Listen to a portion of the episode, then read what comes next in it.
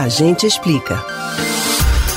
Assuntos de interesse mundial estão sendo abordados na edição 76 da Assembleia Geral da ONU. O evento começou no dia 14 deste mês. Nesta terça-feira, dia 21, foi aberta a sessão de debates. Cidadãos ao redor do mundo costumam ficar atentos aos discursos dos presidentes na ocasião, onde são expostas as ideias que devem contribuir com o bem da humanidade. Tradicionalmente, o presidente do Brasil é o primeiro a se pronunciar. E você sabe o que significa esse encontro? Entende por que o representante brasileiro deve iniciar os discursos? A gente explica.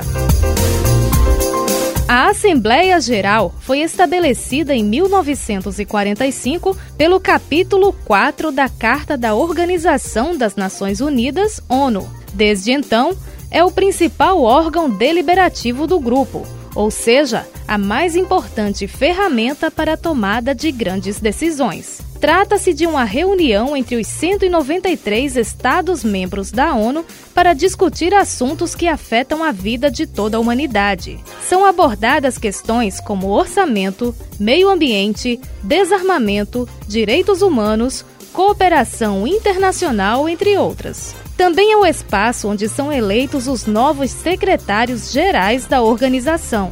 Todos os países participantes são igualmente representados, com direito a um voto cada. As decisões tomadas na Assembleia têm o valor de recomendação e o cumprimento delas não é obrigatório. O encontro é anual, mas também pode ser feito de forma extraordinária em sessões especiais e de emergência. Na abertura do evento, que ocorre em Nova York, o presidente do Brasil é o primeiro a discursar. As origens dessa tradição são controversas. Uma delas diz que ninguém queria começar os discursos nos primórdios da Assembleia. Então o Brasil se voluntariava a falar nas décadas de 1940 e 1950.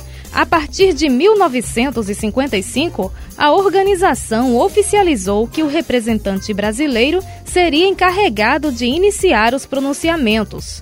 Em seguida, fala o presidente dos Estados Unidos, país anfitrião da solenidade. Também há uma versão que diz que o destaque é um prêmio de consolação, já que o Brasil ficou de fora do Conselho de Segurança da ONU. O grupo é composto por Estados Unidos, Rússia, França, China e Reino Unido desde 1945, quando a organização foi fundada. Mas a explicação mais aceita ou pelo menos de uso mais comum, é que a honraria é dada em reconhecimento ao brasileiro Oswaldo Aranha, que presidiu a primeira sessão especial da Assembleia em 1947. A ocasião foi histórica, já que nela foi aprovada a criação do Estado de Israel. A Aranha teve papel importante ao impedir que a votação fosse adiada. Por causa da questão solucionada, algumas entidades chegaram a cogitar o brasileiro como candidato ao Prêmio Nobel da Paz.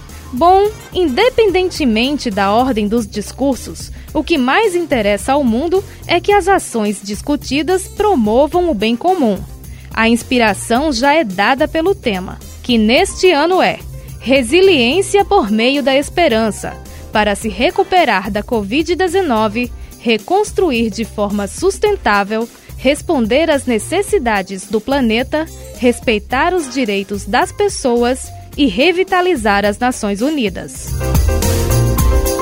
Você pode ouvir novamente o conteúdo desse ou outros A Gente Explica no site da Rádio Jornal ou nos principais aplicativos de podcast: Spotify, Deezer, Google e Apple Podcasts. Betânia Ribeiro para o Rádio Livre.